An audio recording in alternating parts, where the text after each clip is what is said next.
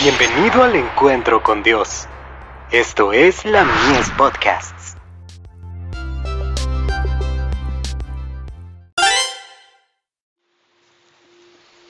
Recibiréis poder, dispuestos a ser enseñados. Así dijo Jehová.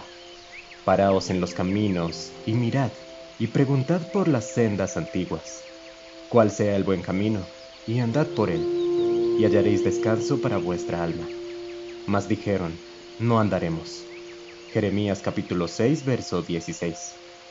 Después de rogar al Señor que le muestre su voluntad, le proporcione sabiduría celestial y la iluminación de su Santo Espíritu, al investigar las escrituras, el peticionante encontrará que los textos que antes habían sido oscuros, de pronto los entiende con claridad.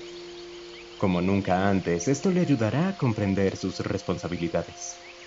Jesús dijo, Mi doctrina no es mía, sino de aquel que me envió.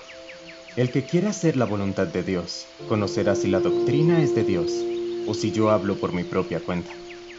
Juan capítulo 7 versos 16 y 17.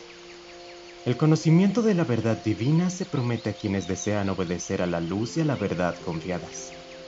La entrada por la puerta estrecha no depende de la posesión de conocimientos o de nuestras riquezas sino que depende de la posesión de un espíritu dispuesto a ser enseñado.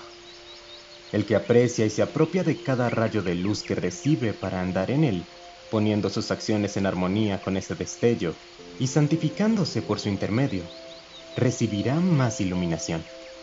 También podrá entender en qué consiste el plan de la salvación. El que tiene un corazón obediente y está dispuesto a hacer la voluntad de Dios, no solamente recibirá la verdad con alegría, sino que buscará con fervor los tesoros escondidos que hay en ella. Abrirá las escrituras con humildad y con un espíritu dispuesto a aprender y a comprender cómo andar en la luz. Por eso preguntará, Señor, ¿qué quieres que yo haga? Hechos capítulo 9, verso 6. Con el propósito de poner su vida en armonía con la voluntad de Dios, manifestará disposición a sacrificar cualquier cosa. Todo si le fuera solicitado. No siempre resulta fácil obedecer la voluntad divina. Exige firmeza de propósitos para poder entrar por la puerta estrecha que se abre a un sendero angosto que conduce a la vida eterna. Porque por todas partes el creyente encuentra insinuaciones para desviarlo por caminos prohibidos. Los que sienten amor por las riquezas y desean el honor que generan las posiciones destacadas, no entrarán por el sendero estrecho, a menos que se desprendan de sus ídolos. No es posible transitar por la senda estrecha llevando consigo las cosas de este mundo. El que desea entrar por la puerta estrecha debe consagrar a Dios todo lo que es y lo que tiene. Jesús dijo, Si alguno quiere venir en pos de mí, niéguese a sí mismo y tome su cruz y sígame. Mateo capítulo 16, verso 24.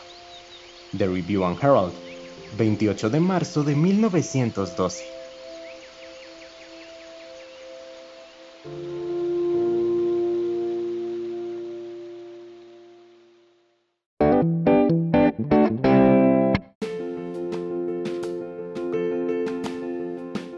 Visítanos en